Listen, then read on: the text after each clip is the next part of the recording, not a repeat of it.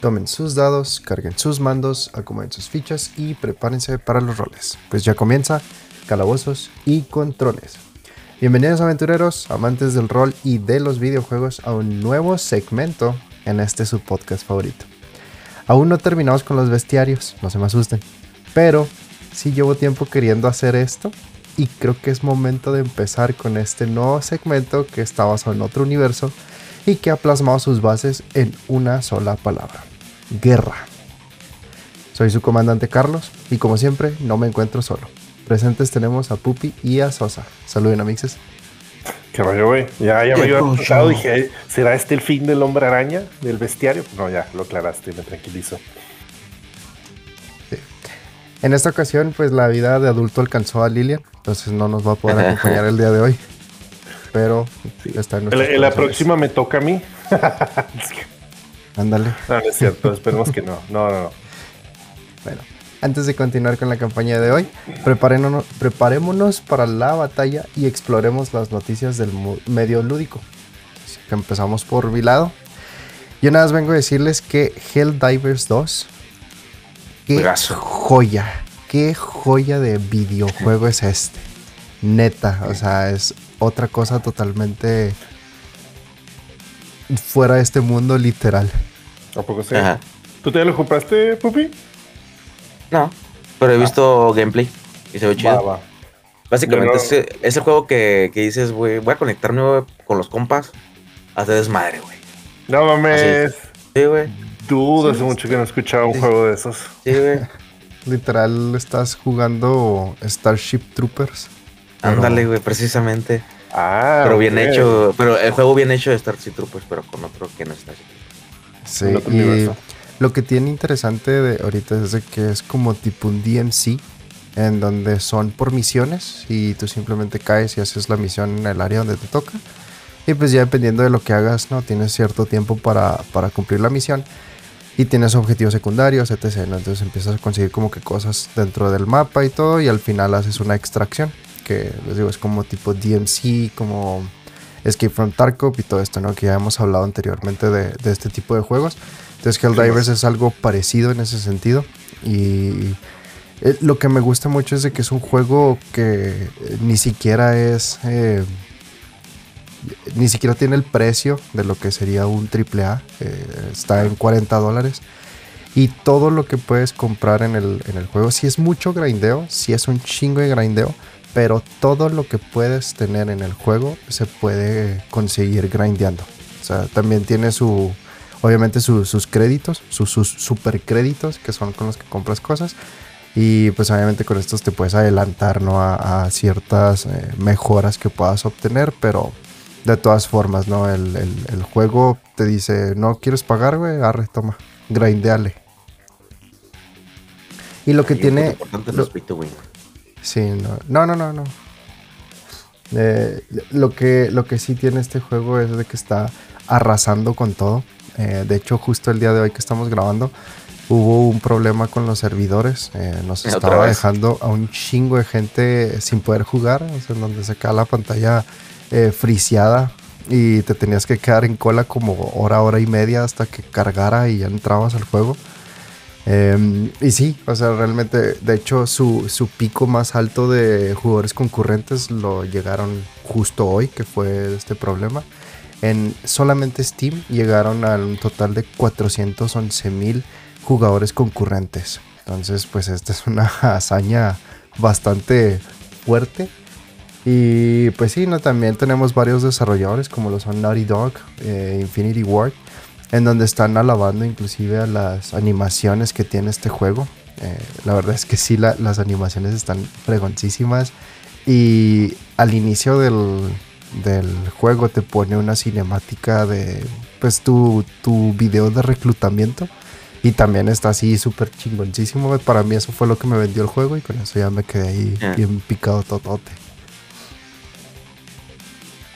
De hecho, eso eran también los trailers. Eh, y la neta, se me hace bien vergas el humor negro que manejan.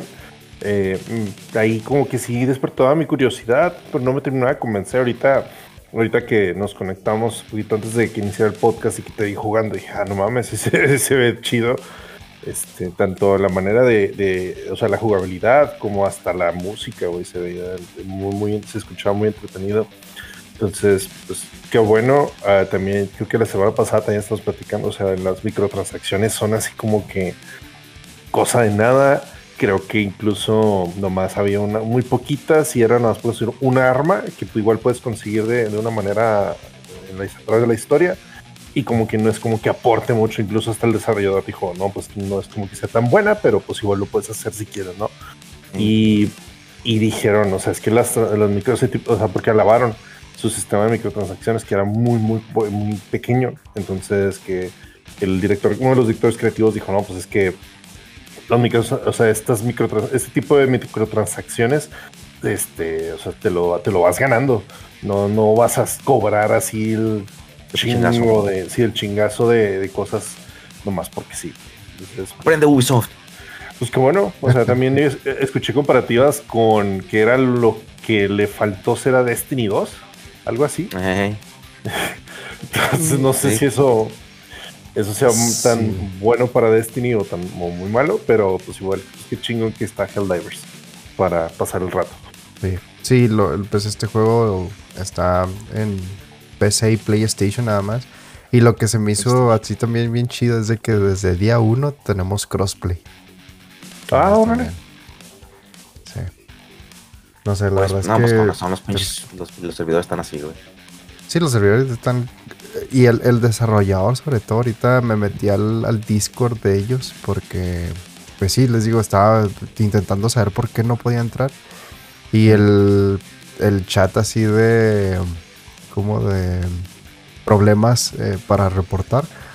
Neta, o sea, no dejaba de parar así un chorro de gente así reportando lo mismo, ¿no? La pantalla negra, pantalla negra, pantalla negra. Y fue así como que, ok, entonces no es pedo mío, es pedo general. Y nomás lo dejé ahí corriendo, o sea, me quedé viendo, me quedé viendo una serie mientras, mientras cargaba. Y sí, fue como hora y media, yo creo, en la que cargó. Y fue como que, ok, pues ya, ya puedo jugar. Ah, Estos güeyes están sufriendo del éxito, como DJ Khaled, güey. Del no, éxito. no, eso no es sufrir del éxito. Sí puedes sufrir del éxito, eh, pero no, eh, eso no. Eso solamente es, este, sarcasmo, ¿no? O sea, o parodia, pues, como lo quieras ver. Ah, bueno, eso sí. porque, pues, nada más. Es bueno ver este a desarrolladores que no, no nos pegan tan duro en los, en los bolsillos y nos ofrecen una experiencia bastante memorable. Qué bueno por estos. Y hablando de experiencias memorables, una noticia referente a nuestro juego del año del 2023, Baldur's Gate 3, ha llegado al, al medio millón de reviews en Steam con un 96% de ellas positivas, lo cual pone a Baldur's Gate 3 en su merecido lugar en los top 25 juegos con mejores reviews en Steam. Órale. Y eso es bastante de qué decir. ¿Cuál es el top 1? El top 1 es Counter Strike. Ah, no sé por qué pregunta. Sí. sí, Inocente Palomilla. Pero sí, el, primero es, Counter Strike, luego sigue PUBG, luego Dota 2, luego Grand Theft Auto 5, y luego Terraria, luego Rainbow Six Siege, Garry's Mod, Team Fortress, Rust, Left 4 Dead 2, Apex Legend, Elden Ring, The Witcher 3, Euro Truck Simulator 2, Cyberpunk, Dead by Daylight, Among Us, Ark, Phasmophobia, Stardew Valley a huevo, Payday 2, War Thunder. Among Us, güey. Hey, Among Us Destiny 2. Stardew, güey, también. Hey, Warframe y por último Baldur's Gate 3 en el 25. El 25 Destiny y Warframe están juntos. Sí. No manches. 23 y 24. Pues, pues, Están ahí. o sea, Destiny empezó bien. El rollo es que siendo juego como servicio, o sea, siendo juego como servicio empezó. Ajá, exactamente. o sea, que Warframe era. Es más viejo, ¿no? Ah, sí, Warframe sí tiene bastante. Bastantes años, güey. De hecho, se rehicieron el juego, güey. A como era antes. ¿A poco? Ah, sí, este, la manera en que se jugaba Warframe, güey, es muy diferente a cómo se juega ahora. Antes no tenía el lo que viene siendo como el open world que, ahora tienen, entre comillas open world, Y un chingo de mecánicas más, Sí, la verdad sí, Warframe sí lo cambiaron un chingo. Yo jugué muy poquito el Warframe. Lo jugué muy poquito y también como nunca tuve con quién jugar, eh, como que me aburrió muy rápido. Creo que incluso yo lo tengo ahí descargado. Bueno, no descargado, pero lo tengo creo que registrado ahí en mi... Es gratis. Sí. Es free to play, pues. Exacto. Ah, excelente. Así es, eh, felicidades Baldur's Gate 3. Siguiendo, seguimos hablando de cosas chidas. Eh, este, pues, para muchos el 14 de febrero fue felicidad, ¿no? Por San Valentín, Día del Amor, otros para los amigos, pues Día de la Amistad y para unos más fue pues día de darle amor a la amistad, ¿no? Pero para los pues, que somos más fans de los videojuegos, el 14 de febrero es un día interesante porque es el cumpleaños de Lara Croft y pues se aprovechó, ya teníamos el anuncio desde, desde creo que incluso el último Nintendo Direct que fue el año pasado, este, hace unos cuatro meses o tres meses, que pues iban a remasterizar la trilogía de los primeros tres juegos del 96, 97 y 98, ver 1, 2 y 3. Este, es solamente, pues ya habíamos tenido lo que es un remake cuando fue el Tomb Raider aniversario, que fue, que fue un juego celebrando los 10 años de, de la franquicia. Y pues bueno, ahora este, sale pues tal cual está el juego, en los mismos niveles, solamente mejoraron las texturas, mejoraron los controles, este, dieron ahí mejores este, características o, pues features de quality of life. La neta se ve un juego, pues, no sé, se, siente como que esa misma vibra del juego cuando lo jugabas este, en PlayStation, o bueno, en, mi caso cuando lo jugaba en PlayStation, pero lo ves con texturas nuevas y se ve más fluido, se ve más pulido. Este, tiene mucho, o sea, tiene muchísimas más mejoras, pero pues conserva la, la esencia este, original de los, de los tres juegos originales. Y aparte, eh, por primera vez brinda en consola en las expansiones que originalmente solo, solo podías jugar en computadora. Entonces, eh, pues sí, el, o sea, el Tomb Raider 1 tenía una expansión llamada Unfinished Business, el Tomb Raider 2 tiene una que se llamaba Golden Mask y el Tomb Raider 3 tiene una que se llamaba Lost Artifact. Este, y pues, digo, nomás los podías comprar si, eh, o jugar si los comprabas la expansión en computadora. Ahora ya lo vamos a poder jugar en consola. Y la neta, eso, pues creo que para mí es lo que me va a convencer de comprar el maldito juego. Que de hecho, los tres juegos se compran, o sea, no es que. Es un bundle. Ajá, es un bundle. Y la neta, están baratísimos, güey. En Steam están en 340 pesos. Órale. Entonces, sí. Sí, normal? Eh, ¿Mande? Sí, precio, normal? Sí, ah, precio normal. Entonces, si quieren jugar un buen juego, o eh, bueno, un juego pues, bastante importante para lo que fue la historia de los videojuegos, eh, pues ahí tienen la oportunidad de, de, jugarlo por, su propia cuenta, ¿no? Este, y, ya está a la venta. O sea, ya lo Ya, ya está a la venta. Ah. Sí, desde el 14 de febrero estaba. Entonces, ah, este Sí, digo, hicieron, hicieron muy, muy buenos cambios. Digo, he estado muy al pendiente de todo ese lanzamiento y pues todo, todo va bastante bien. De hecho, hasta los reviews tienen very positive hasta ahorita. No, nunca no he escuchado la neta una queja de esto. Vamos, ah, es raro. Ok, ok. Pues ahí lo tienen ya tres juegos que recomendamos si es que no los han jugado. El Divers 2, Baldur's Gate 3 y Tomb Raider unos ¿Tiene algún nombre el bundle? Es nomás así. Es Tomb Raider. este. Tomb Raider 1, 2, 3. remastered starting Lara Croft. Yeah. Ok. Sí, no, no tiene nada así de, de pantallante. Sí, me pregunto si habrá otro juego que tenga una actualización súper chingona que acabe de salir. ¿Cuál? No sé, muchos. Ah, pues bueno. Ah. Este, la neta es que todavía le faltan otros dos juegos, güey. Está el Tomb Raider Last Revelation y el Tomb Raider Chronicles. Este, que pues marcaron el fin de, la era de, de Eidos detrás de, esos juegos. Pero de todas maneras el 4 es un juegazo. El 5 está más o menos. Pero yo creo que sí estaría chido que también les dieran el mismo tratamiento más adelante. Y para no desaprovechar la introducción de Carlos y esta cuestión que estamos hablando, porque estaba hablando él, es referente otra vez a No Man's Sky, que este juego no deja de dar.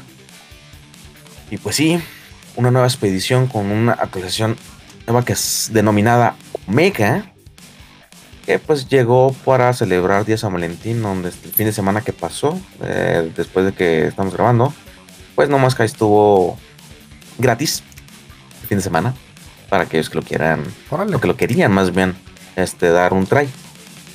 Casi siempre hacen eso, ¿no? Con nuevas actualizaciones. Ah, gratis. Sí, recuerdo, Sí recuerdo que al menos una vez anteriormente lo habían hecho. Creo que no me acuerdo la verdad si lo habían hecho, pero pues en fin, lo volvieron a hacer y pues obviamente pues no decepciona, algo más que hacer para toda la comunidad. Eh, lo más ah, pues nuevo de esta actualización es que ya ves las peticiones, Carlos, que tenías que hacer una como un save aparte. Simón, sí, que hacías la expedición en un save aparte y luego podías convertir ese save en un juego normal. Ajá. Pues ahora puedes hacer esa expedición en un save ya que tengas disponible. Oh. Vas a empezar desde cero, pero en cuando termines, todo lo que ganes de esa expedición se, se va a transferir a tu, a tu safe. ¿Cómo? O sea, sigue siendo lo mismo, pero ahora en vez de hacerlo, de que la expedición se haga un save normal terminándola, más bien todo lo que hice se va a pasar a mis, al save que yo elija. Ajá, sí.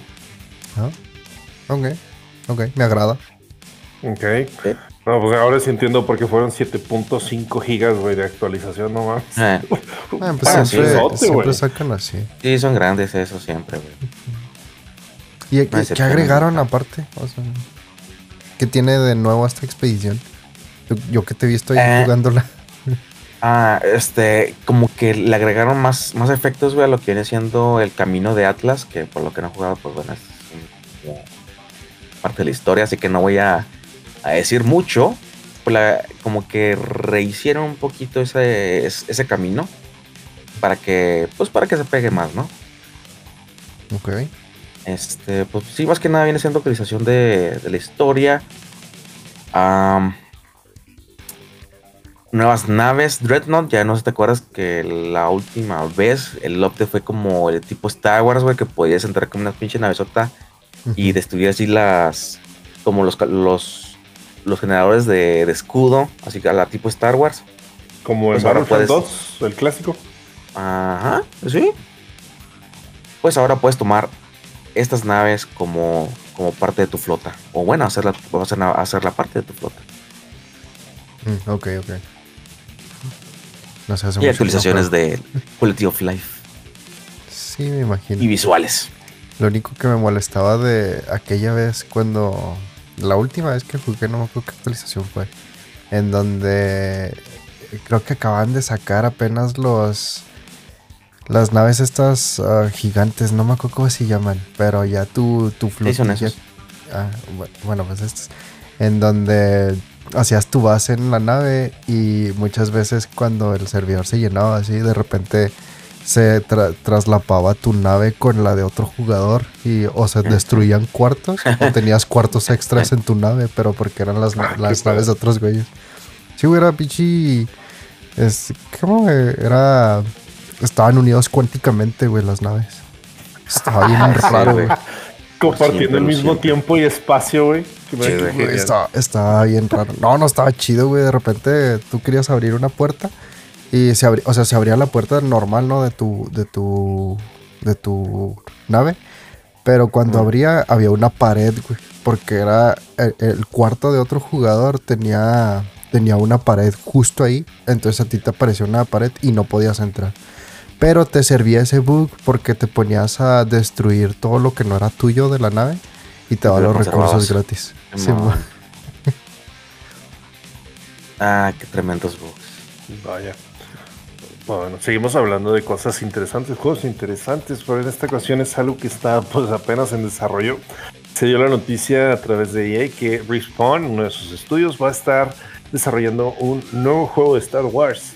Y Sí, güey. Y lo que está diciendo, o los detalles, ah, dijeron que iba a tratar de un mandaloriano en la época imperial. ahora.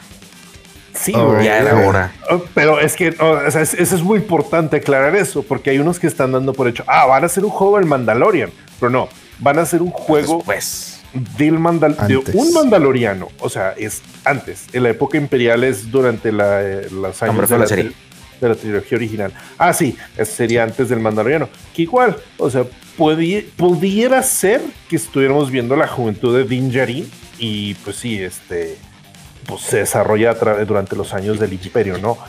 pero, pero, la neta, y yo me estoy hypeando de más porque yo, uno de mis juegos favoritos, mi juego favorito de Star Wars va a ser por siempre Dark Forces, no importa que sea un clon de Doom, agarró su eh. propia personalidad, ese es un juegazo, güey.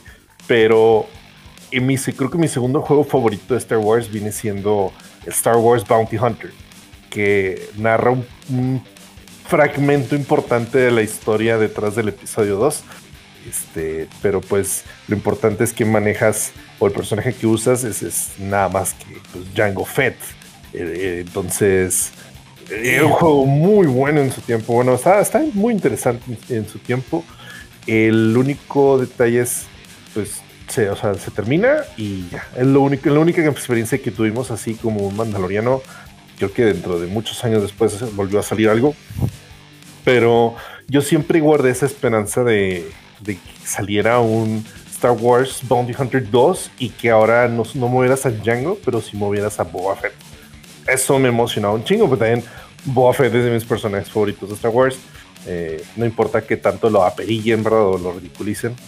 Pero las series, pero este, sí, para mí Boba Fett es el chingón, entonces hace un juego así exactamente con las mismas mecánicas del Bounty Hunter, y hacerlo ahora con Boba Fett, pero y en la era imperial eso era algo que decía, no mames, güey, eso estaría chingoncísimo, pero pues nunca, nunca se hizo, entonces pues a ver qué pasa ahora. Este, porque igual puede ser un nuevo mandaloriano, o sea, no, no tiene que ser algún eh, conocido, entonces, pues ya veremos, eh, pues, qué más avanza esto en The Respawn. Y ojalá y que EA no tenga, pues, el no, la caguen. Sí, o sea, que no la caguen. Que no la caguen y que tampoco lo cancelen, güey, porque esa es otra. O sea, ah, pues estamos trabajando en esto, pero pues bueno, si ya se tardó mucho, no nos va a hacer, no va a dar varo, pues no, ya, entonces no, mejor no jueguen o no sí, entonces, ¿Cómo no va a dar varo, güey? Si por sí no lo hicieron después de que se estrenó Mandaloriana, güey.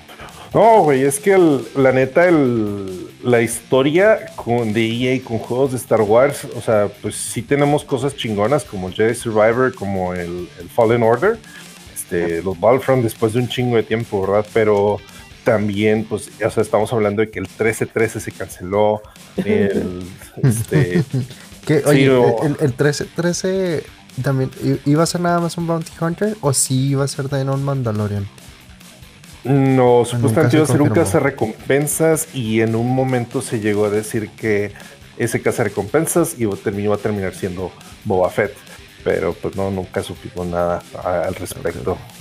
Sí, también. Este, y, y, Respawn, Respawn son los que traen los de Battlefield, ¿no? Eso es lo que no sé. Ahí sí desconozco.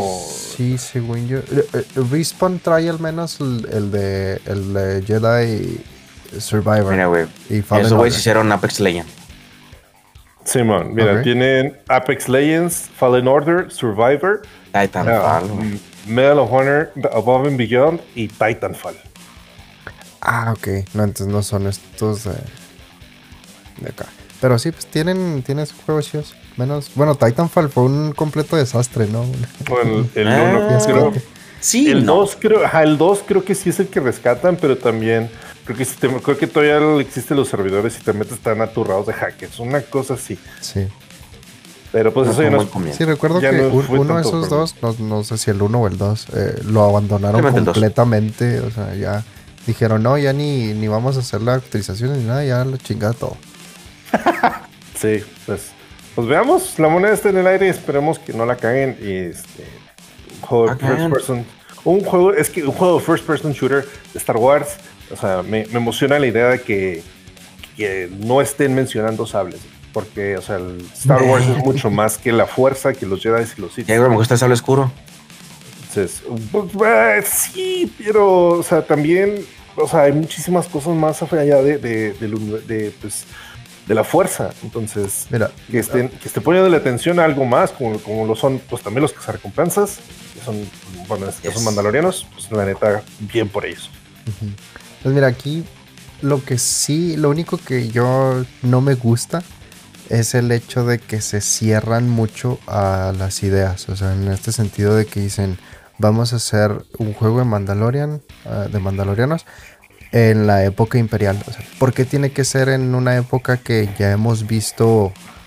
Eh, pues sí tenemos bastante media en, existente que, abarca esa época. O sea, ¿por qué no nos vamos a una época anterior, eh, eh, así lejísimos? Me gustaría volver a la vieja república.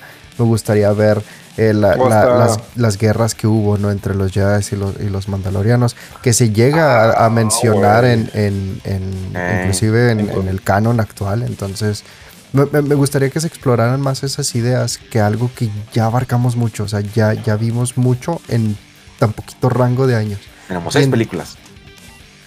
Pues nueve. un chingo de series. un chingo de series, las películas alternas todo, todo, este tipo de cosas, ¿no? Entonces...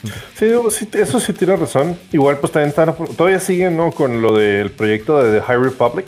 Ah, sí, ese, ese está todavía dándole, ¿no? De hecho tenemos pues ya lo que son los cómics, tenemos lo que son eh, libros y me parece que la nueva serie que va a salir de... Ay, ¿cómo se llamaba? De... Esa wea. ¿Cuál? ¿La de El Acólito? El Acólito, sí. Que, creo, creo está situada 100 años antes, no sé si es durante la era de la, de la Alta República. Entonces, pues también alabo, alabo que hayan hecho este tipo de eh, riesgos, ¿no? De decir, vamos a apostarle algo que no se ha visto. Ándale, y, pues, y hasta que dijeran eso de Ah, este, bueno, en este momento, pues los Jedi están en su mejor momento. Es, es que pues, los Sith no existen, o se cree que no existen, y pues van a haber muchos villanos, pero no van a ser relacionados tanto con la fuerza. Entonces. Sí, o sea, también, también eso, ¿no? El, hecho de que se vayan por cosas que, uno no vea con, la fuerza, como dices, que también es algo eh, interesante, algo que, que, esperamos, ¿no? De hecho, pues también tenemos ahí la esperanza de del nuevo juego que habían que anunció King. Me parece que Ubisoft, ¿no? El de Outlaws. Sí, Simón. Entonces, pues, También que, que este Ubisoft ya perdí toda la esperanza, güey. Eh, sí tiene juegos buenos, güey. O sea, sí tiene los Assassin's Creed. No digo, no digo que no estén buenos, güey. El pedo es que los hacen microtransacciones a lo pendejo, güey. Ese es el pedo. Eh, pues sí. Eh, de ahí no vas a estar hablando mal, güey. ¿eh? no, es cierto. Este. No, pues también pues, Ubisoft tiene su, su fama de Bugisoft, ¿verdad? Pero Mira, güey, este, pues this is the way y simplemente pues, sale, lo vemos y ahí es cuando ya nos toca eh, criticar. ¿no? Y ahí decimos qué rollo, ¿no? Sí, o sea, yo mientras me, me, estén dando más, más media para consumir, lamentablemente voy a seguir gastando. Sí. Voy a tomarlo, pero me, me ofende muchísimo. sí. bueno.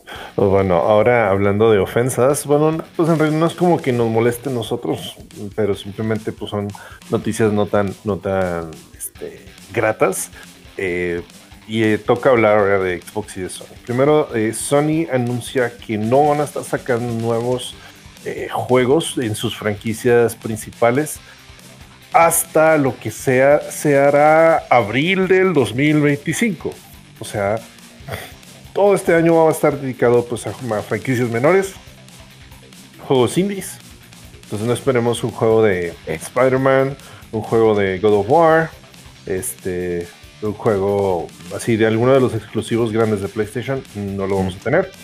Este, entonces, pues quién sabe si para ese entonces salían malditos Silent Hill 2, porque ya se trataron un chingo y no sé si esto se, se incluye a las franquicias grandes ahí, ¿no? Pero eh, la razón de esto es porque, eh, pues, estaba, los, bueno, hay reportes que dicen que Sony estaba esperando que para este momento, eh, que se supone que se, ya se está empezando la segunda mitad de la vida útil del, por lo que viene siendo el PlayStation. Este, sí, se dice que ellos esperaban tener igual número de consolas vendidas que el PlayStation 4 en el mismo lapso. Un meta que no alcanzaron y por tanto las proyecciones que están dando de 25 millones de consolas vendidas aproximadamente lo están bajando porque 21 o 22 este, precisamente para no errarle tanto y no, no, este, pues no tener tantas pérdidas, ¿no? Eh, pero pues se están reajustando. De saber lo que estén, lo que, más estén haciendo. Mira, mientras sigan dando juegos interesantes, digo, Helldivers es el 2, yo no sabía que existía un 1 y la neta está buenísimo. Eh no lo hicieron bien. Sí, el, yo tampoco conozco el 1, pero sí hay muchísimos, hay muchísimos fans, de hecho, inclusive que están ahorita jugando el 2. Y, también se oyen pues, cosas muy positivas, ¿no? Por parte de ellos, diciendo es que el juego no, no cambió nada de lo de su base, sino que más bien lo mejoró un chingo más. entonces, como que, pues, wow. para arriba, es todo. Sí, Eso me agrada. Sí. Y, el, juego es muy sencillo y de todos modos es muy, muy, muy divertido. Un juego con los, con los chicos. Con los chicos, para los chicos. Con las chicas también. Bueno, ese es del lado de Sony. Del lado de Xbox, bueno, la semana pasada estábamos diciendo que iba a haber este anuncio de parte de Xbox en el cual iban a cambiar su modelo de negocios. Yo estaba emocionadísimo, estaba hasta intimidado. Dije, es que pues, esto puede marcar un cambio en la era de la industria de los videojuegos, puede ser algo wow, ¿no? Y pues no, este, así como existen juntas que pueden haber sido un email, pues bueno, este anuncio también pudo haber sido un comunicado y no creo que hubiera habido ningún problema. O sea, y sí creo que hicieron más faramaya de lo que de verdad este, pues fue. Y pues bueno, o sea, sí dijeron bastantes cosas, eh, se estaban dando muchos rumores, eh, pero pues bueno, en resumen, esto es más o menos lo que dijeron. Xbox va a, lanzar, va a lanzar cuatro juegos de ellos en, en otras consolas. Estos cuatro juegos van a ser Grounded, Sea of Thieves, Pentiment y Hi-Fi Rush. Cuatro franquicias populares, sí, pero pues no, es, no van a meter Halo, por ejemplo, a, PlayStation, ¿no? Que supuestamente Phil Spencer alguna vez dijo que sí estaban considerando meter el Master Chief Collection a PlayStation. Pero eh, no fue más consideración, ¿no? Eh, Grounded, pues, güey, verga. No esperaba Grounded. Pues, Pero sí, habían dicho que cuatro juegos. Sí, es que la semana pasada hablamos de tres juegos nada más, no sabíamos el cuarto, ahora es Grounded. Y pues, ah, pues bueno. Sí. Está bien.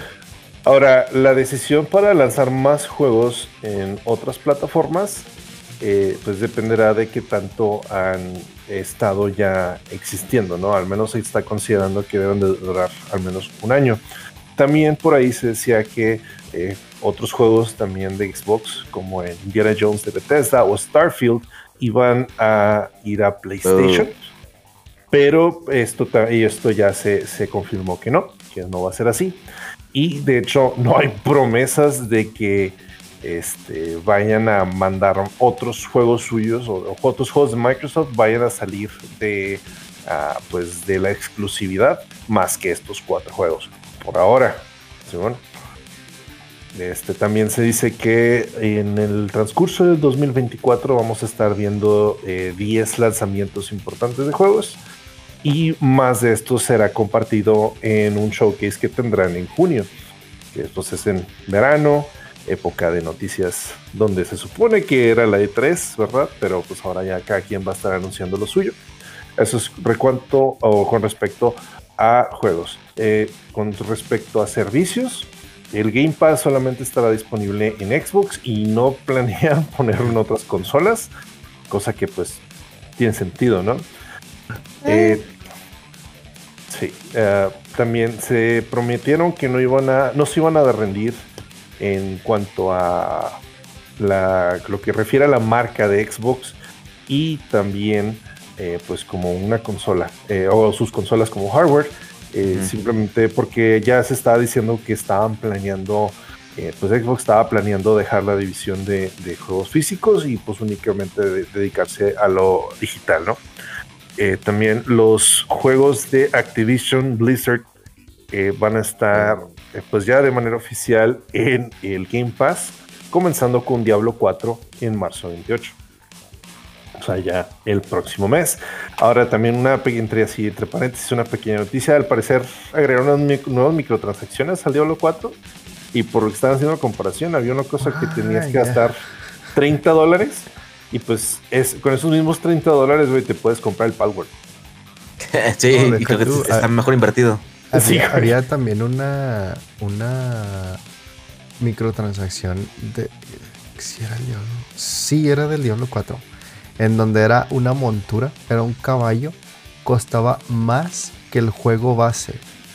Oh. El, puro, el puro DLC del pinche caballo ese eran como 64 dólares.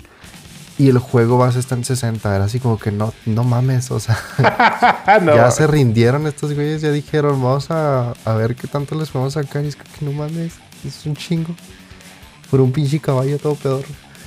Pero bueno. sí. Pues, eh, pues bueno. Sí, es el caballo. Maldito sea el caballo. No es tan cool como el caballo homosexual de la montaña, ¿verdad? Pero. Eh, pero sí, servicios. Y por último, en consolas. Al parecer, en la época navideña van a hacer un anuncio con referencias a hardware o con, referente a hardware, pues.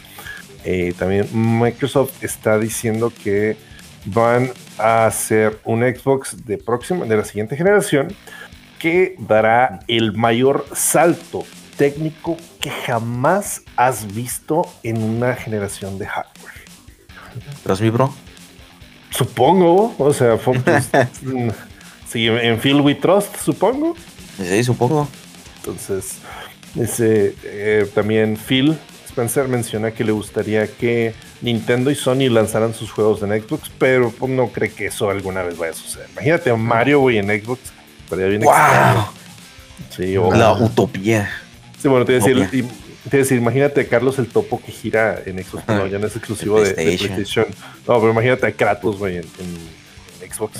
Entonces, ya, ya estaría, estar en Xbox. Estaría rarito. Y por último, también en estos, estos así me quedé de que, what the fuck al parecer dieron ahí como que el tal vez vamos a hacer un, eh, una consola portátil o al menos un aparato que eh, sea portátil pues que refiera a Xbox pero no sabemos si va a ser como un acompañante como lo va a hacer o algo como el del PlayStation Portal como la mamá del PlayStation esa madre como el, como el PlayStation eh, pues, ya luego vemos qué pasa pero sí pues todo esto digo no fue así como que pues es ok gracias por decirnos, pero no tenías por no, qué. No, no, no, no tenías por qué hacer tanto borlote.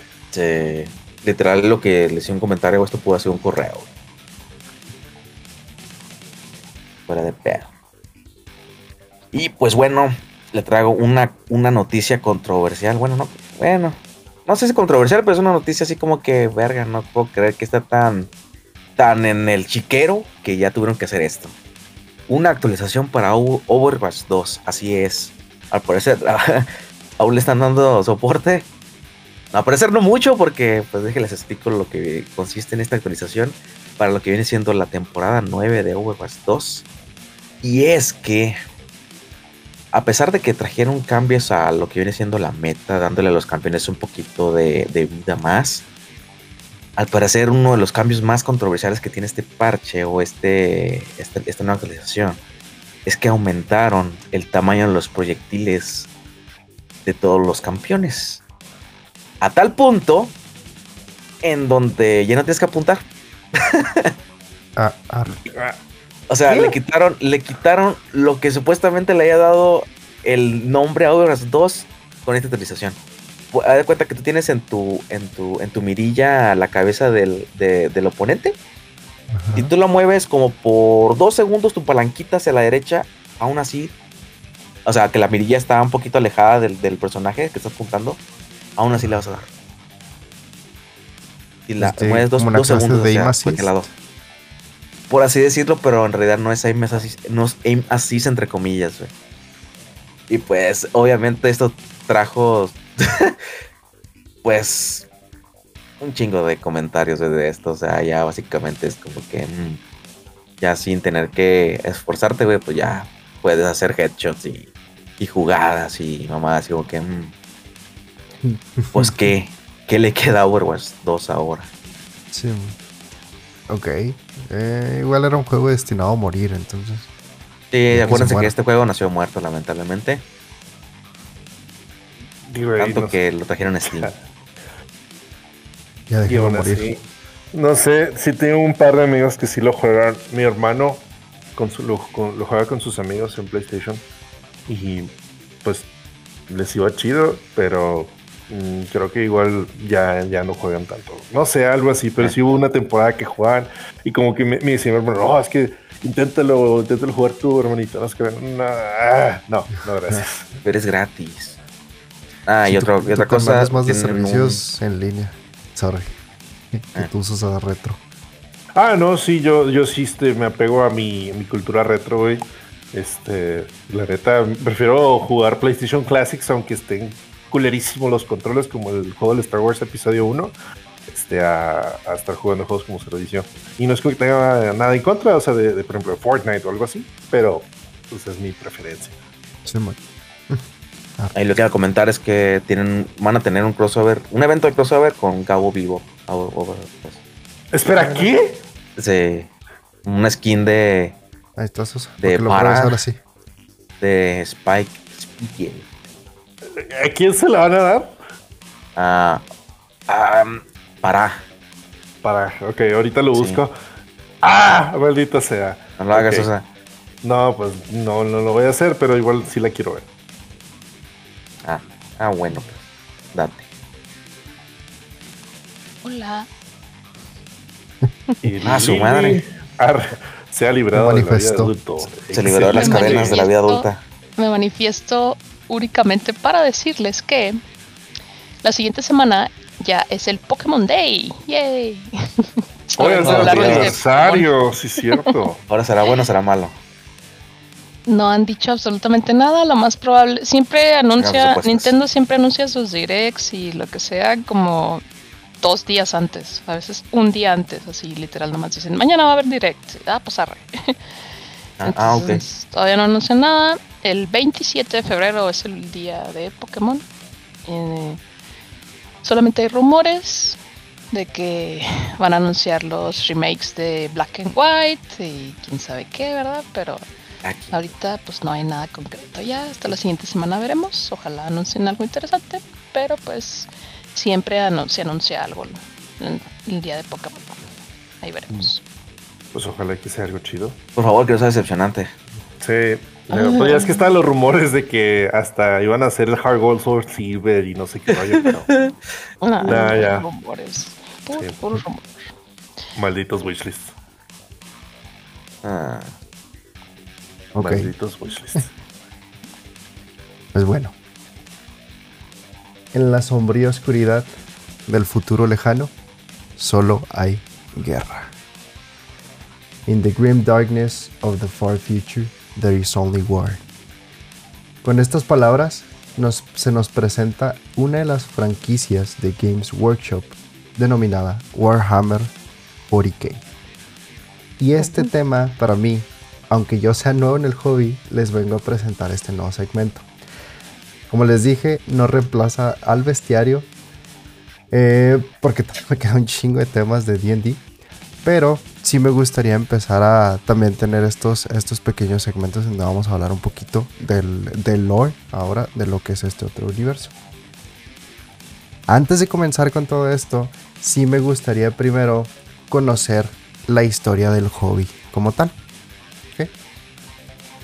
Entonces, Games Workshop fue fundada en 1975 y sus comienzos fueron vendiendo exclusivamente el juego publicado por TSR un año antes, Dungeons and Dragons, al público británico.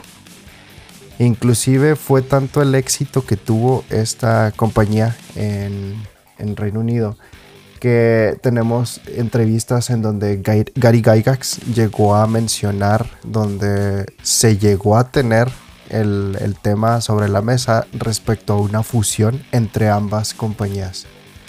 A la madre. Sí. Esto obviamente nunca se concretó. Y pues obviamente ahorita ya tenemos uh, Dungeons and Dragons pasó a ser parte de, de Hasbro.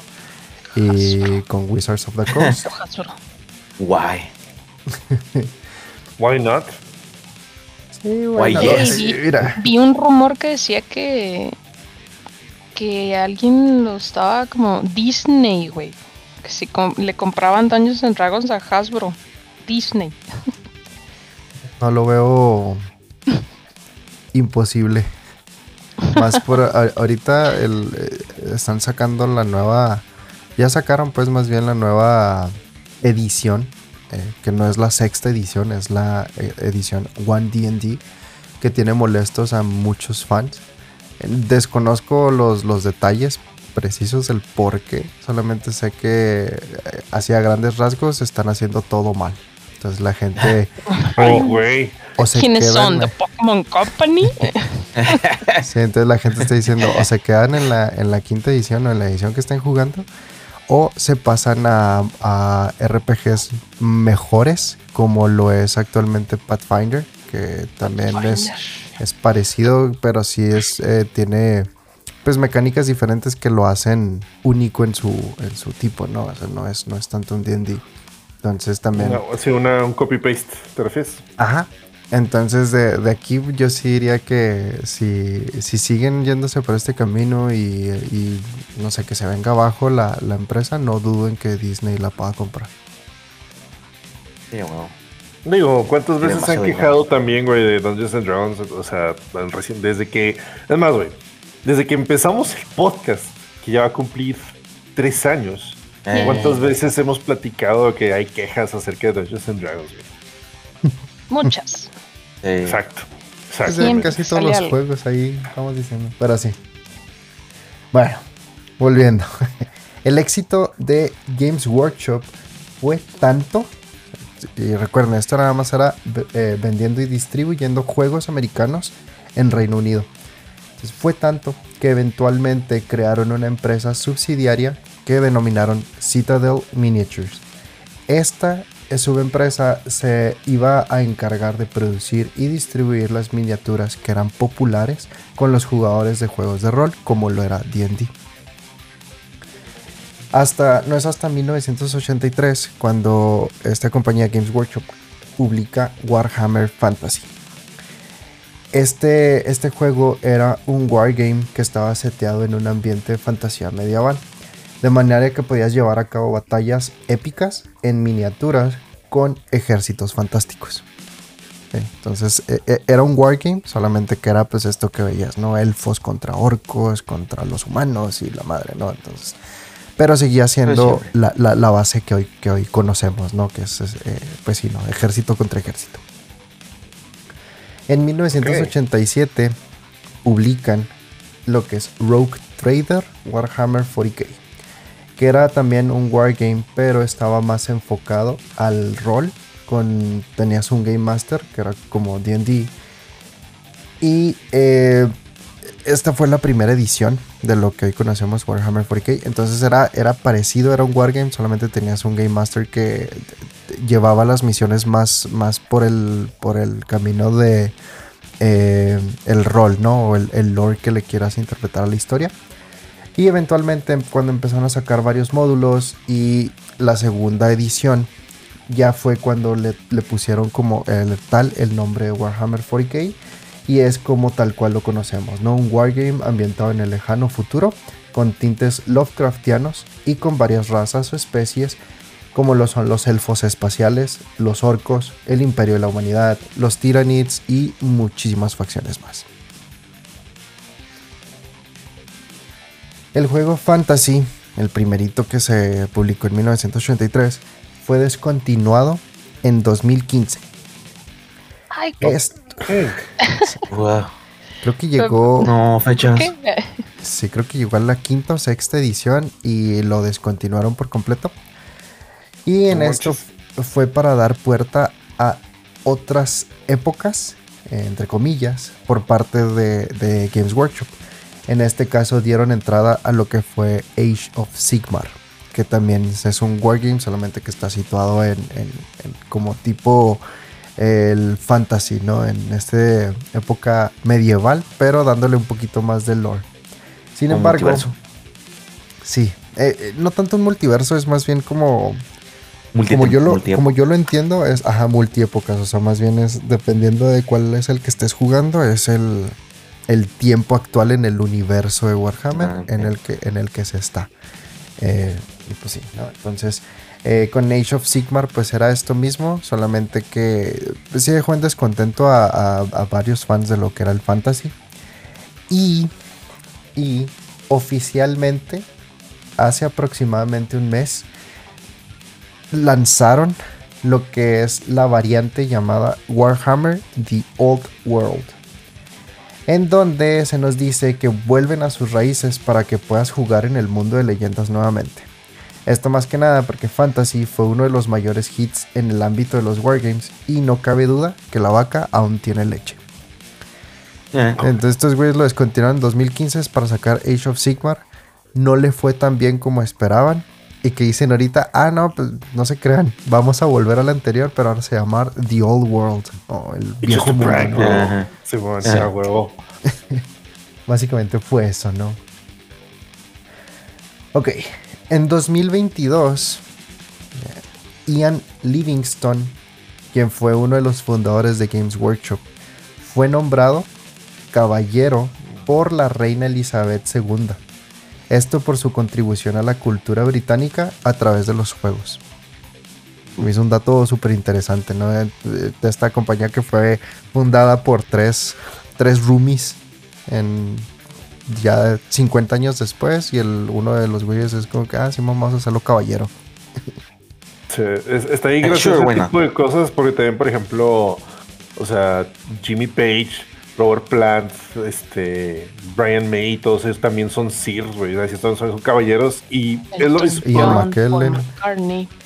Sí, o sea, hay un chorro y, es por el ah, mérito de, lo que destacaron. O sea, es por eso de aportar la cultura británica a través de la música, a través de los, este, de, de la actuación. O sea, pero pues de alguna manera se da a conocer, ¿no? Entonces, eh, en el aspecto de los músicos me da un chingo de risa, pues todo el desmadre que hacían, este, pues sí, las, drogas, el, todo el desmadre que hicieron y al final fueron nombrados caballeros. Órale, qué chingón.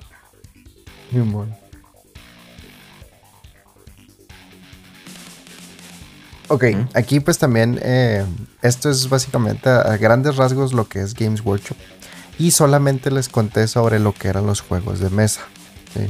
Porque igual que esto, también tienen un sinfín de juegos ambientados en estos mismos settings, pero en juegos de video. Tenemos lo que es el Total War, que es una experiencia estilo Warhammer Fantasy, y es lo que, lo que veríamos en un Age of Empires, ¿no? Es básicamente esto. También tenemos otros juegos, por ejemplo tenemos un FPS que es el de Space Marine, o pues también tenemos el que es el Road Trader, ¿no? Entre otros. También tenemos juegos en VR. Eh, entonces, pues hay un chingo, ¿no? De, Hay de dónde comer.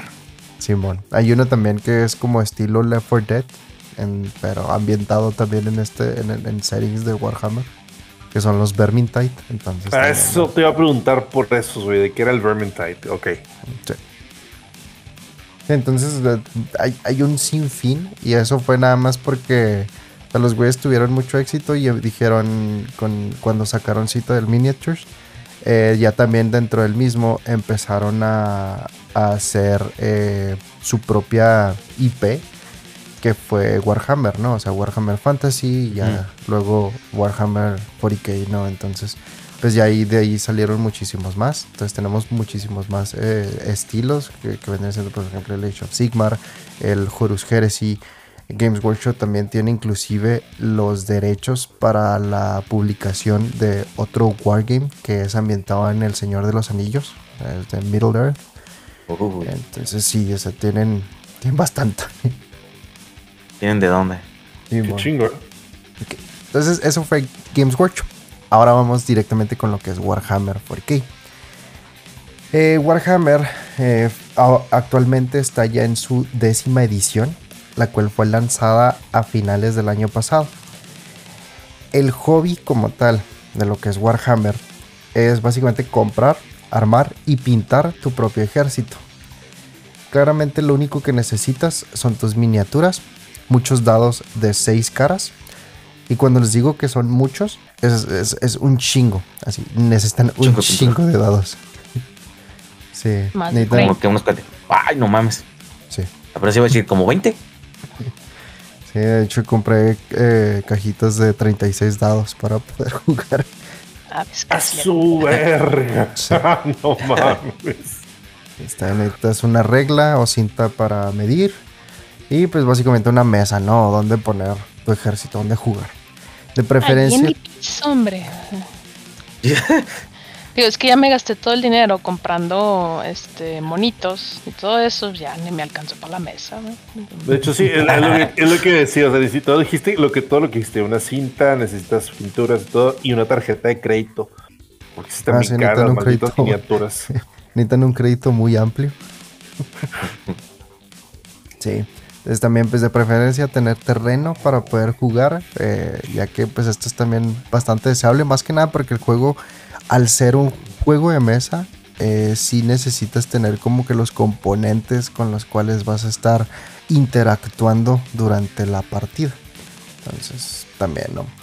Esto es a diferencia de lo que viene siendo, eh, pues sí, ¿no? Un D&D, en donde realmente es solamente tu imaginación lo que, lo que requieres. La voz esponja, la huevo. Sí, sí, sí. Aquí sí necesitas tener físicamente las piezas para que puedas jugar estratégicamente en una mesa con otros jugadores. Mira, pero si yo soy pobre, puedo imprimir todos mis monitos en papel como si fueran cartas. Y, y ya, así se arman, O sea, de que se puede jugar, se puede jugar. O sea, no hay que estar así con mamadas de que eh, sí me gasté 400 dólares en mis monitos y lo que sea, ¿no? O sea, mm. te digo, o sea, si lo quieres jugar, lo puedes jugar. No necesariamente tienes que gastarte absolutamente todo tu dinero en eso. O sea, porque muchas veces mencionamos que tiene un nivel muy alto de entrada simplemente por el dinero, por así decirlo. Por el cochino dinero. Sí, o sea, por el mm. dinero que necesitas gastarte en esa madre. Entonces, o sea, no cualquiera puede gastarse ese dinero en eso. Entonces, pues. Pero, no, pues bueno, solo es mi opinión. Si lo quieres jugar, se puede. Yo digo, imprimes los monitos y es, juegas, sigues las reglas. Eh. Sí. sí. Dicen que pues, los no tienen drogas. Sí, adicciones. o aficionado. Eh, ah, Ándale. entonces, mira, los ejércitos, eh, como, como bien dice, pues sí, eh, los puedes imprimir. De, hecho, hay bastante gente que también los imprime directamente en 3D eh, para pues evitarse los altos costos de, las miniaturas. Sin embargo, pues aquí... No es como que tener una impresora 3D sea barato, ¿verdad? Pero... Pues no, pero, pues la, inversión, creo que, creo que recuperar la inversión a un mediano plazo con la impresión 3D a estar gastando por siempre, o sea, en paquetes de que 80 dólares. No sé cuánto más estén. Depende del personaje, o sea, de la, de la miniatura que quieras comprar. Hay miniaturas que son muy baratas, pero también hay miniaturas que son bien caras y realmente es así como que e, el valor que se le da es por el personaje que, es, no tanto por cuántas piezas sean o qué tan grande esté. Como tarjetas. Sí, o sea, hay, hay uno que me gustó un chorro, que ese... E, e, ese sí está en mamón, el, el, model kit, para que vean, ese sí está en mamón. Es el del el, rey, básicamente, los Necron. Cuesta 175 dólares. Y es, pero, el model kit es el trono, es el personaje, eh, son sus dos... Eh, pues los, dos que conforman la triarca con él y dos banderas que van junto con el trono. Entonces sí está grande el model kit, pero está muy caro para lo que realmente es. Sí, sí suena. A, diferencia de, de, algo más eh, básico, eh, que lo puedes conseguir por 15, 20 dólares, ¿no? O sea, entonces no, pues no, no vale realmente la pena, ¿no? igual tenemos muchísimas tiendas de segunda mano, como lo es Troll Trader, en donde puedes comprar eh, miniaturas de originales de Warhammer a un precio más accesible. Estos son porque los consiguen en, cajas donde vienen ya em, como que el, personaje junto con otros más y a lo mejor los jugadores ya no lo quieren y lo, quieren vender o todo esto, ¿no? Entonces, eh, de cierta forma encuentras tú partes en donde conseguirlo más barato si las quieres originales, que a lo mejor ya es un poquito más difícil. O también tienes la opción, ¿no? De buscar a alguien que haga la impresión 3D. Que también Games Workshop es conocido por ser como, como Disney, eh, en el sentido de que son muy celosos, o de, Nintendo más bien, en donde es no puedes estar vendiendo eso y te, te tumban la tienda. O sea, no, no se puede. Fuck. mi negocio, güey. Maldita sea. Sí, o sea, Troll Trader sí, porque son, o sea, les digo, son, son de segunda mano originales. A diferencia de una tienda que puedes encontrar en Etsy, en donde el güey te esté vendiendo Space Marines, ¿no? Que usualmente los vas a encontrar como, no sé, soldado intergaláctico. son, son esas mamadas. Mismo gato por revolcado. Ándale. Bueno, entonces como les comentaba, pues los ejércitos que ustedes tienen en el juego, ustedes los pueden crear a su gusto, siempre y cuando sigan los lineamientos o reglas que ofrece Games Workshop para lo mismo. Esto es referente a la cantidad de personajes o minis de un tipo o cuántos puntos suman cada uno de tus miniaturas eh, para el tipo de juego que vayas a tener. También hay modos de juego con miniaturas que son específicas y las cuales vamos a mencionar más adelante. Al momento de jugar Warhammer 40k deben de considerar el modo de juego que quieren. Y tenemos pues en, este caso desconozco si haya más eh, porque sí son un chingo de, modos de juego inclusive son modos de juego que la, propia comunidad eh, crea. Pero los que sí existen eh, dentro de oficialmente pues vienen siendo los, los, los principales, que son eh, tres para lo que son el modo de juego de Wargame como tal, y en donde tú creas tu ejército a tu gusto. Son Incursión, que es eh, mil puntos. Y pues son juegos de guerra donde, donde es, un poquito más pequeño, ¿no? Es el ejército más pequeño dentro de los más grandes. No sé si me... Oye, y ahorita van a ver más o menos por qué. Sí. Entonces, el, el primero es ese, ¿no? Incursión, incursion. El segundo es Strike Force, que es exactamente lo mismo. Tú creas tu ejército, solamente que en vez de ser mil puntos, son dos mil puntos. Y el tercero, que es Onslaught, es exactamente el mismo, eh, pero el límite son mil puntos. Este viene siendo el formato más grande, que aunque, se, aunque sí es popular, no es el más jugado entre, todo, entre los casuales y más que nada porque tener un ejército que valga 3000 puntos es lo que llega a ser extremadamente caro. carísimo. Mm. Sí, o sea, y pues a lo, que me, refiero con puntos, de estimado depende mucho de, las facciones y que le quieras meter, ¿no? O sea, pero sí, sí estoy seguro de que te saldrían unos 600, 700 dólares. es, una, es, una, tontería. por lo mismo Sí, o sea, por lo mismo que un personaje eh, te puede valer, no sé, 50 dólares y en puntaje son 85 eh, puntos, ¿no? Y tenemos eh, naves que son más grandes, que a lo mejor y cuestan 80, 100 dólares y tienen un puntaje más alto, ¿no? Llegando a los 275, a los 300 puntos, ¿no? Dependiendo de, de, de cuántos tengas y todo esto, ¿no? Entonces pues ya conforme tú vas armando tu ejército, vas viendo cuánto puntaje suman en total y pues ya es lo que, básicamente lo que quieras gastar tú para, para que tu ejército tenga ese, valor, ¿no? Entonces por eso también, si son populares, son los principales, pero no siempre son los que más se juegan por lo mismo, ¿no? Otros que tenemos que son ya más eh, introductorios al hobby, eh, viene siendo lo que es Combat Patrol que este es justo en, el cual yo eh, decidí entrar a lo que era este, este juego. El Combat Patrol es eh, algo parecido a los tres anteriores. Este, tienes eh, tu ejército contra, contra el ejército enemigo, Solamente que aquí pues no es, no es de mil puntos, sino es ya una caja con, con las miniaturas exactas que son, que son la, la, patrulla, ¿no? Entonces no, tú no le puedes meter otro tipo de personaje, no puedes cambiarlos, no nada. Y para que se den un poco de contexto, este, por ejemplo, el que yo tengo, que es el de los Necron, me costó, cuesta alrededor de 160 dólares. Trae 22 miniaturas y el... Sí, sí, me parece que sí trae 22 miniaturas y el... Y los puntos total, si ustedes lo suman, dan alrededor de 500, 600 puntos. Entonces es prácticamente la mitad de lo que sería un, uno eh, de los más bajos de los principales, ¿no? Lo que es el Incursion. Sí, entonces también tenemos lo que son, por ejemplo, el, starter set del Combat Patrol, que este trae dos ejércitos ya para que tú puedas jugar directamente, trae terreno y todo esto. Y este también cuesta como 200 dólares, entonces también te ahorras muchísimo más comprando este tipo de bundles, por decirlo de una forma, que comprando las, las figuras eh, individualmente. Sí. ¿Y están pintadas o las, tienes que pintar tú? No, todas, todas Ni siquiera están armadas, vato. Ah, su madre. Sí, tienes que armar todo. ¿Las compraste en IKEA? Sí, exactamente. Las instrucciones y tu Allen para que la armes.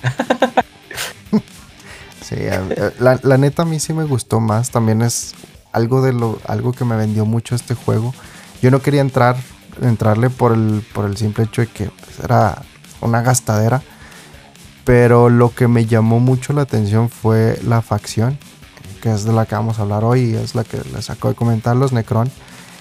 Y, y sí, o sea, el hecho de que las, las, las figuras tú las tengas que armar. Me, me, gustó un chorro porque pues yo ya pintaba cuando era las figuras de D&D y mi molestia principal siempre con eso era de que la figura está completa. Entonces para pintarla, para llegar a lugares muy... que están como muy cerca entre sí. O sea, pintarle la axila al güey está en cabrón. Entonces, ah, justamente ese ejemplo te iba a preguntar, güey. Así, pues si le quieres pintar la axila, necesitas un pincel de una hebra. Así, una, una, una gotita turbo pequeña. Ay, pues Sí, no, o sea, y está muy difícil. Entonces, a mí me gustó mucho el hecho de que estos eh, vengan separados, porque yo los pinto así tal cual separaditos, me espero a que se sequen y armo ya el modelo. Y me queda, a mi parecer, me queda mejor. Está bien, por eso como que digo, bueno, así, así, con esto ya me vendieron por completo y lamentablemente eh, sí he estado un poquito desconectado de, de lo que es eh, relación cartera y hobby.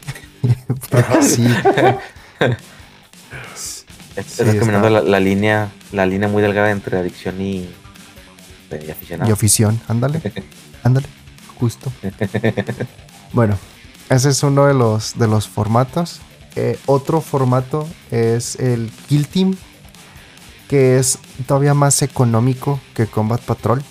En este se juega un squad pequeño en lo que son misiones especiales. Te lo venden como si fueran misiones a estilo espías y todo esto. Las reglas cambian un poco, pero no son tan diferentes. Y em, pues también, al igual que la, patrulla, que el Combat Patrol, también lo venden en, cajas ya con las, figuras necesarias para jugar el kill team específico en la facción que tú quieras. Y estos sí suelen ser más baratos.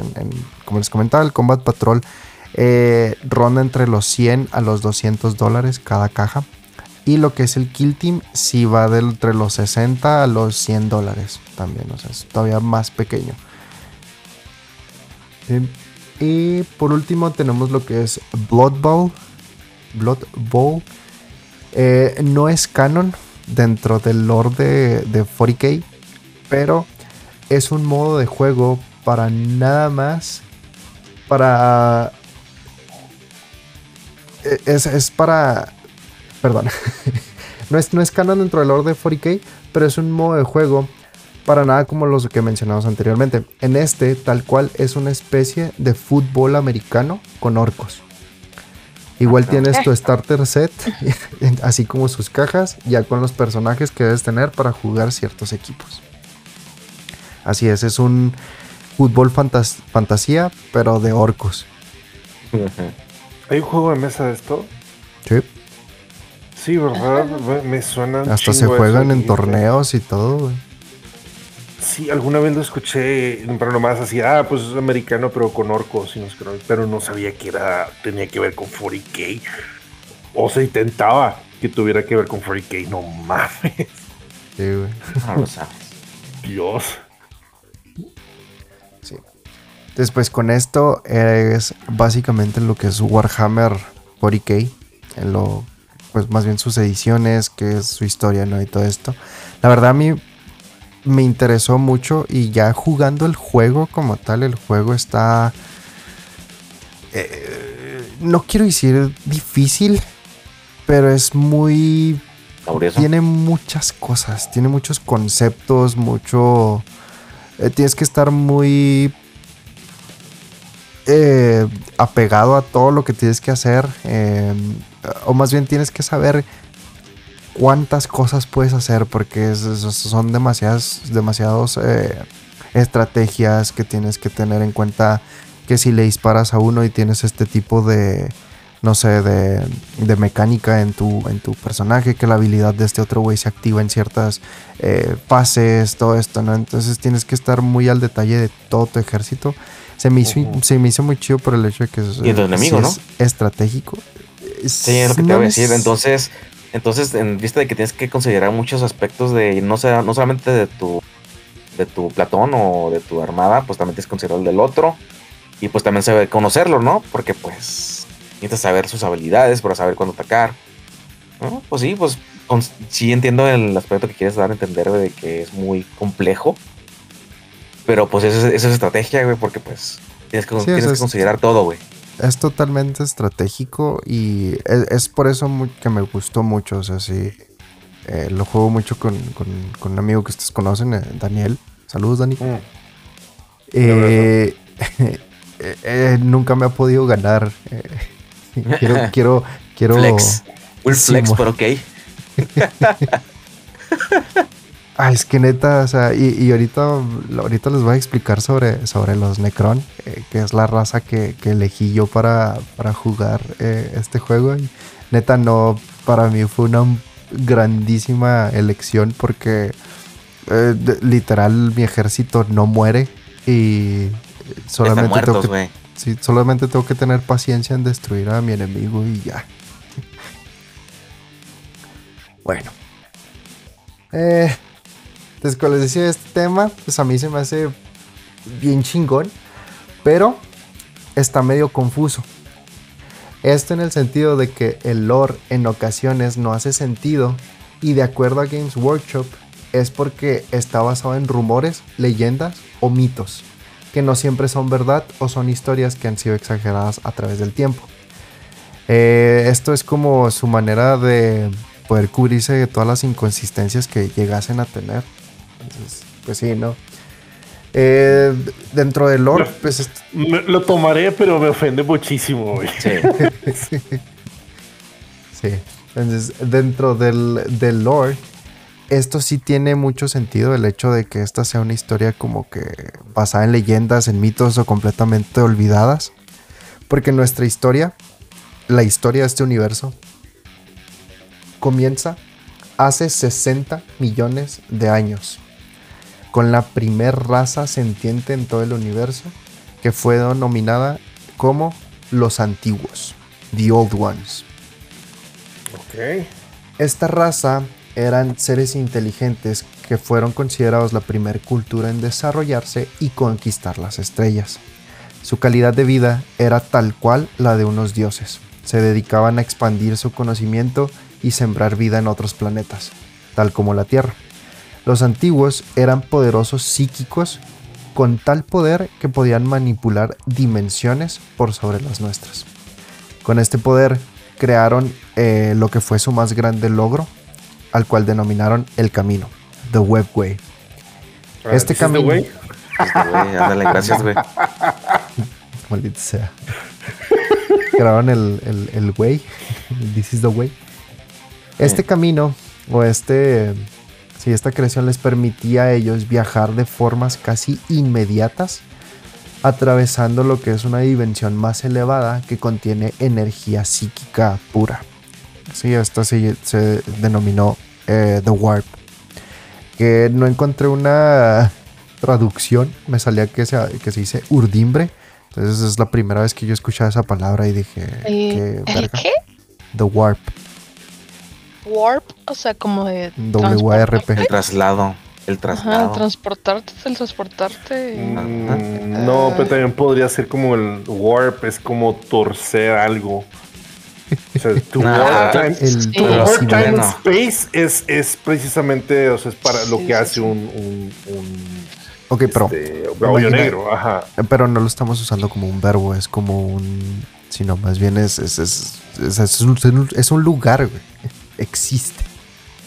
Ok. Es tangible. Ok. Es un objeto, sí. Sí, gramática 101. Bueno, este camino permitía viajar por esta dimensión siendo protegidos de la energía pura que irradiaba en la misma, en el warp. ¿Sí? Los antiguos creían que la vida era esencial y necesaria, y su expansión los llevó a conocer múltiples razas, aunque ninguna era tan avanzada como ellos mismos. Una de estas razas fueron los Necrontyr. Estos pequeñines vivían en un planeta desolado y completamente irradiado debido a su estrella, haciéndolo demasiado hostil para la vida. Sus cuerpos eran frágiles y pasaban su corta existencia preparándose para lo inevitable, la muerte. Sus ciudades eran construidas como enormes tumbas con un, poco de casas para acomodar a los pocos vivos que los acompañaban. Y a pesar de hacer experimentos para descubrir de qué manera alargar sus vidas, se dieron cuenta que sus cuerpos no podían vivir de ninguna manera. De esta forma tomaron la decisión de expandirse por el- el universo en un intento de abandonar su planeta y así terminar con su sufrimiento. Es en esta expansión que los Necrontyr se encuentran con los antiguos, quienes aparte de ser altos, bronceados y guapos, eran inmortales. Ok. su, te- su tecnología tan avanzada y tan perfecta, así de que no mames. A, a- a comparación de los Necrontyr que tenían que utilizar naves que ni siquiera podían viajar por el warp y para poder sopesar el innumerable eh, eh, años que pasaban en, en el espacio, eh, tenían cámaras de criostasis que pe- permitían a, sus tripulantes pues tener eh, poder pasar sus cortas vidas eh, en esta en estos largos viajes no las naves eran creadas a partir de metal viviente que es una clase de metal que se comporta como material orgánico que les permitía recuperarse y no sufrir tanto en el vasto espacio por los miles de años que les tomase viajar. Su expansión Sí, era lenta, pero segura. Y cuando se toparon con los antiguos, vieron un pequeño rayo de esperanza. Viendo su tecnología y su vida, les pidieron compartirla con ellos para poder vivir eternamente como ellos. Los antiguos se rehusaron rotundamente y esta pequeña decisión es la que condenó al universo entero a una eternidad de guerra y muerte. Los Damn. Necrontyr Sí, sí, güey, estuvo, estuvo pesado. O sea, que, que un simple no hace 60 millones de años haya hecho que el universo ahora sea pura pinche guerra. Apenas te iba a decir, así empiezan todas las guerras. Y con un no. Sí. Mira ese, pollo, ese último cacho de pizza, no. ¿Puedo tener tu tierra? No. Ay, pero aquí nada más le estaban pidiendo, oye, güey, me, me muero a los 30 años, tira paro, güey. Tú tienes ya 30 mil años, tira, tira paro. Dame un Nah, poquito. No. Sí. Los ne-. Los Necrontyr resintieron y con un odio profundo eh, se, se hicieron los enemigos mortales de los antiguos.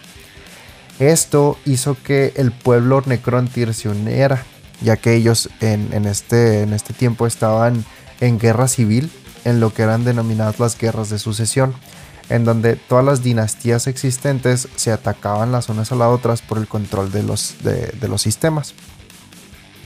La triarca, que es la fuerza Necrontyr que gobernaba por sobre todos, son dos faraones y lo que es el rey silencioso, ¿no? Entonces, esta es, esta es nuestra triarca. Eh, ellos creyeron conveniente que dirigir todo contra un enemigo común, que eran los antiguos, iba a permitir que el pueblo Necrontyr se uniera. Esta guerra, ya una vez que se declararon contra los antiguos, pues fue una corta y para nada justa, ya que los Necrontyr fueron empujados casi al borde de la extinción por su tecnología tan primitiva a comparación de los literales dioses, los antiguos. Quienes luego de, que se rindieran, se olvidaron de ellos. O sea, los Necrontyrs se rindieron y fue como que, ah, arre, pues, chido. Pero estos güeyes, los Necrontyrs, no. En la amargura de sus planetas buscaron toda clase de armas que pudieran utilizar contra los antiguos y así obtener el secreto a la inmortalidad. Durante sus investigaciones dieron con unas criaturas sumamente poderosas que se alimentaban de energía cósmica pura irradiada de su sol. A ellos los denominaron como los Setán o Catán, no sé cómo se diga la neta. Eh, estos son dioses estelares en la lengua Necrontyr. Un arma digna de usarse contra los antiguos. Uno de los Setán, llamado el Engañador, The Deceiver, habló con Sarek, el último de los reyes mudos, y le indicó que ellos, los Setán, también habían estado en guerra con los antiguos, pero fueron derrotados. Esto solamente significó una cosa para los Necrontyrs: más poder se aliaron con los Etán y crearon armaduras de metal viviente vacías para que sus nuevos dioses las habitaran y poder hacer uso de su energía ilimitada. El engañador habló una vez más con Sarek, ofreciéndole aquello que tanto él como su raza entera buscaba con tanta desesperación, la inmortalidad.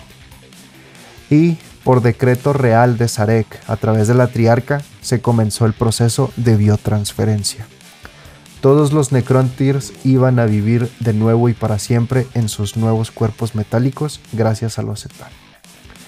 Sin embargo, aquí es donde Sarek lamenta todo lo acontecido, pues su, su especie dejó de existir y todos los Necrons eran solamente una sombra de sus antiguos seres, sin recuerdos ni emociones, salvo por algunos cuantos que mantenían cierta conciencia. Todos se volvieron esclavos de los Zetan quienes consumieron sus almas durante este proceso y con ello nacieron los Necron. Verga, güey. O sea, es como la típica, este, ¿cómo dice? La, paradoja de la transportación, güey. Si te trasladas a otro lado, güey, tienes que destruirte donde estás para estar en otro lado. Entonces ya no es el original.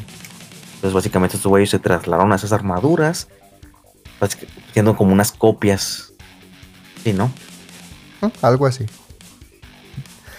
Aquí el, también el punto era de que si tú te rehusabas, eh, iban, te rompían las piernas y los brazos y te arrastraban hasta los, los biohornos en donde hacían esta, esta transferencia. ¿Pero por qué te rompían los brazos? Pues para que no pues Para que no te movieras, ajá. O sea, pero creo que me parece suficiente con romperte las piernas para que ya no puedas hacer nada. Pues, mm, Tiras madrazos. Un mensaje. más, vale prevenir, Leli. Más vale prevenir.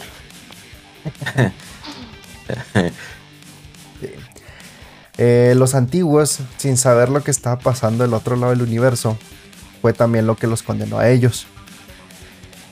Eh, aquí fue donde se dio comienzo a lo que es, hoy es conocido como la guerra en el cielo, The War in Heaven, ya que esta, esta guerra fue literal entre dioses en una escala enorme.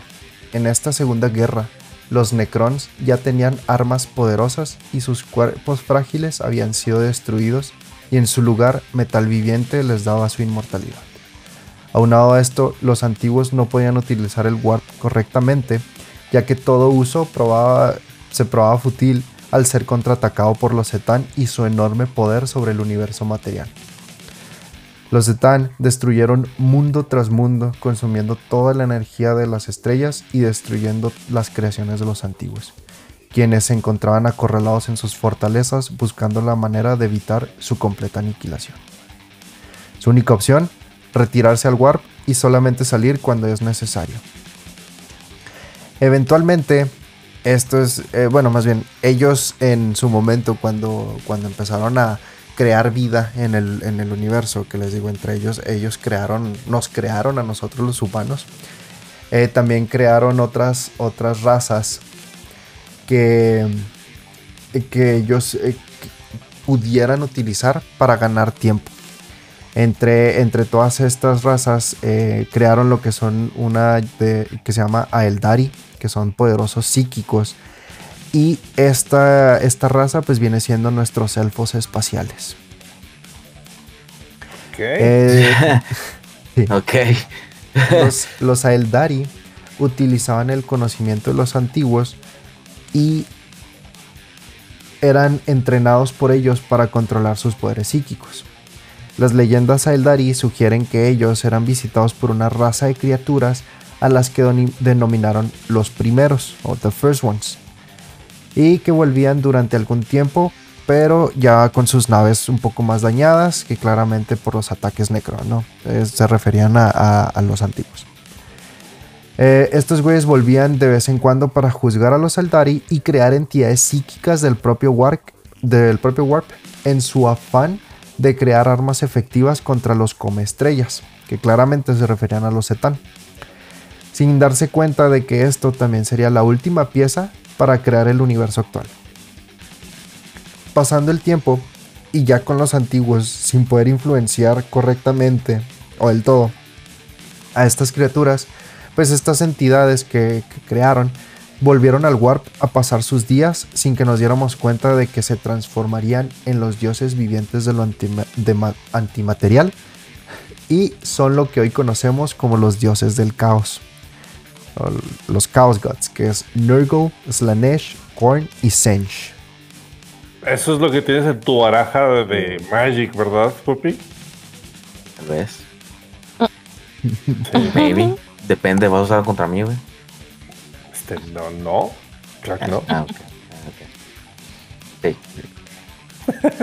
ah, ok, es que, güey, Blood for the Black ah, bueno, ah.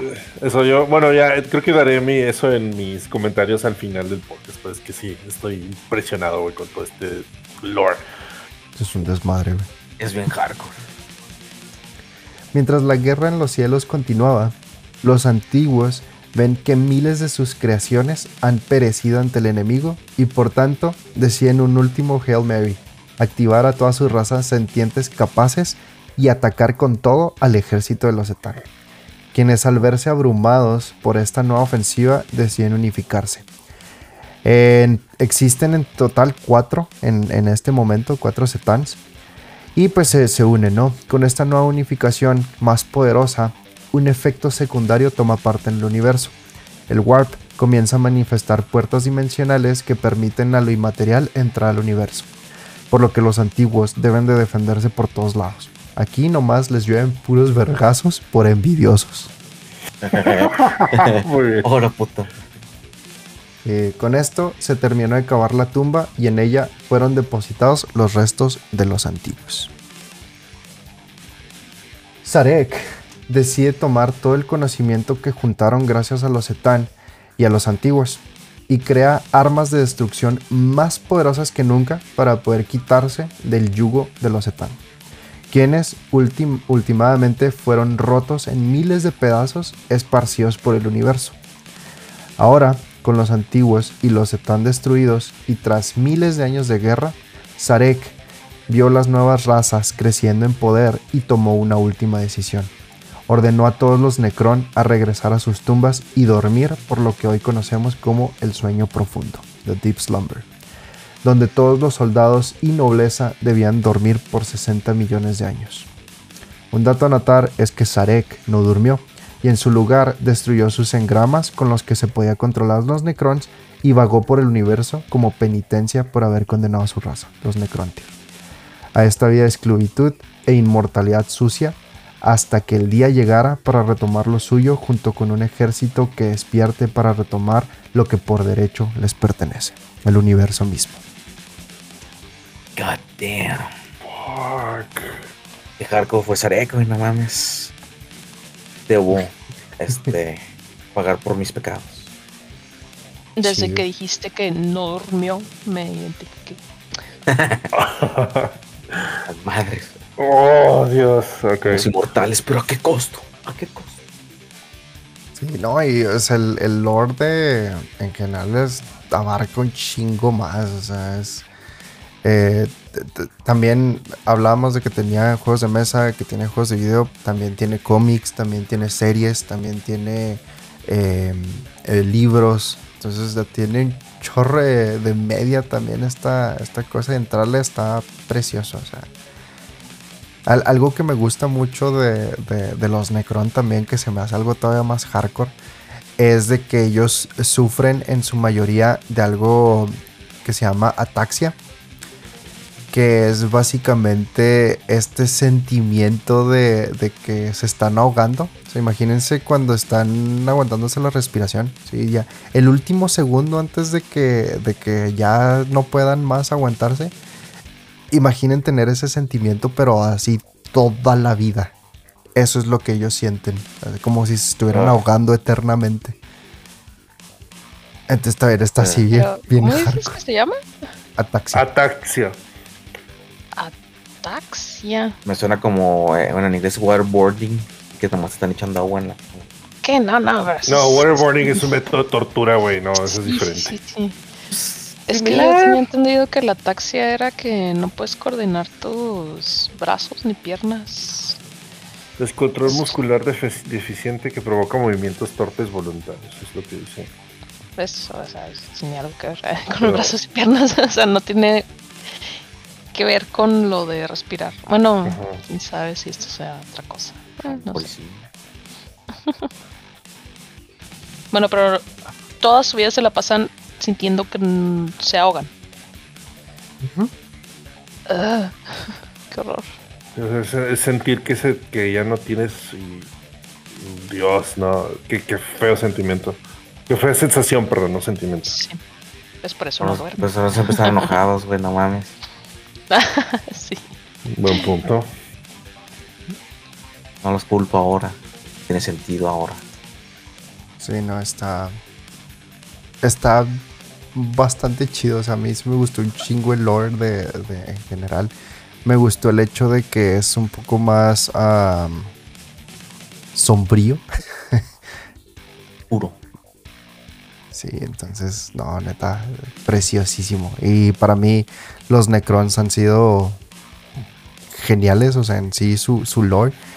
Y también han sido fuente de inspiración muy, muy grande me quiero hacer un Excelente. ¿Vas a tener también? Ay, güey. No, no mames. Mira, yo Warhammer eh, sabía de su existencia, lo veía por ahí los juegos. Ya, no conocía ni siquiera el Wargame. Este, de hecho, el primero, la primera vez que escuché de Wargame fue por los juegos de Star Wars, el X-Wing. Mm, Simón. Por, por ahí, les, o sea, pero no sabía que originalmente esto era un Wargame. Y después, ya cuando me empecé a conocer más de esto es, fue gracias a ti, porque tú dijiste, eh, vamos a comprar los commanders de, Magic con Warhammer. Y, y ahí generalmente cuando hablan del espacio, me gusta mucho utilizar las facciones que son humanos. Entonces, pues yo terminé agarrando el deck de los Space Marines, que no me arrepiento, lo amo ese maldito deck.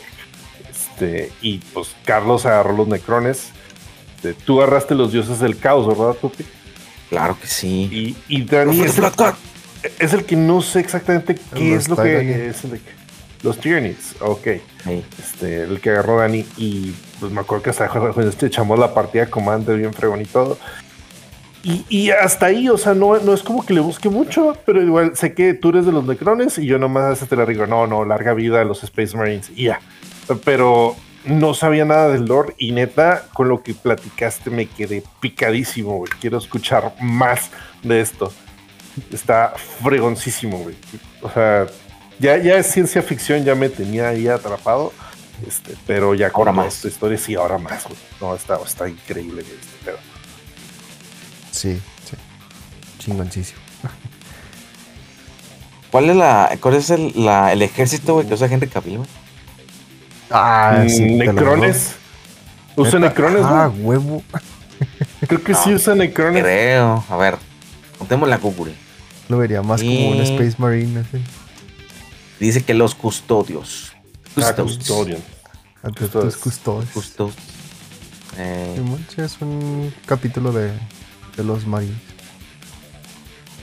Simón, sí, entonces él juega Marines entonces. Sí, porque hay una entrevista así, hasta lo ponen de meme, dice, lo fácil que dos hombres se pueden volver amigos. Así que no, pues eh. Warhammer. Dice, ah, órale, ¿qué ejército juega? No, pues Custodes, ah, y tú, Necrones, ah, qué chingón. Y, es como que las dos chavas que están ahí, es como que. Eh, mira, o sea, se quieren de, ay, malditos nerdos, ajá, algo así, pero pues, este.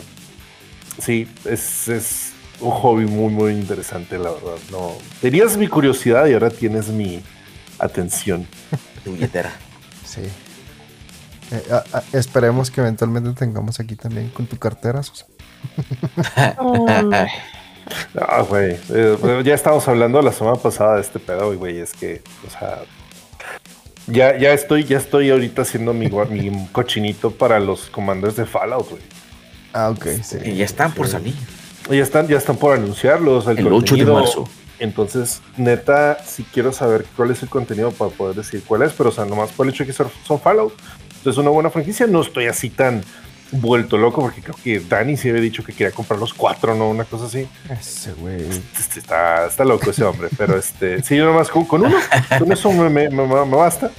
Entonces, este, pues Sí, maldita sea, a ver si un día de estos me logro unir. Tengo un par de amigos que también han comprado sus figuras y las están pintando y he visto el proceso. Este, entonces sí, me, o sea, me alegra que Carlos no es el único que, conozco que juega esto, que hay más personas interesadas. Este, pero pues aquí en Juárez no es así como algo que digas tan popular, pero de todas formas sí es un hobby bastante respetable. Entonces, Excelente, Carlos. Gracias por introducirnos a esto.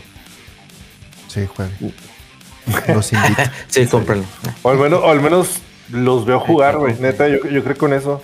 El otro día que puso Lili así, el, este, cuando jugamos usamos cintas métricas y no se ve así la, este, que teníamos un, un, gran ataque de un cierto alcance y pues no, no sé si les pegaron en eso o no en la foto, pero sí, todo eso se ve espectacular. Pero bueno, eh, pues siempre amigos, ya se saben, eh, si llegaron hasta este punto del podcast, muchísimas gracias por habernos escuchado.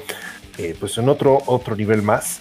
Eh, estamos a punto de cumplir tres años. Vamos a ver qué hacemos la próxima semana para iniciar el, pues, el nuevo año. este, nah, no, creo. no, pues seguimos platicando de lo que más nos gusta. Tal vez haya ahí algo diferente, ¿no? Este, nos vean un poquito diferente.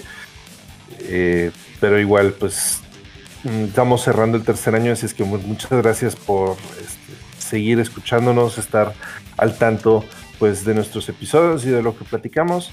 Eh, gracias a las personas que eh, pues nos comparten, que nos comentan y pues que pues dan toda clase de pues de comentarios. Todo esto nos ayuda pues a crecer y nos alegra que sea parte de su vida, que seamos parte de su vida cotidiana. Entonces, mm, pues, una vez más, eh, pues hasta este punto, muchas gracias y pues eh, no solamente por este episodio, sino por ya tres años.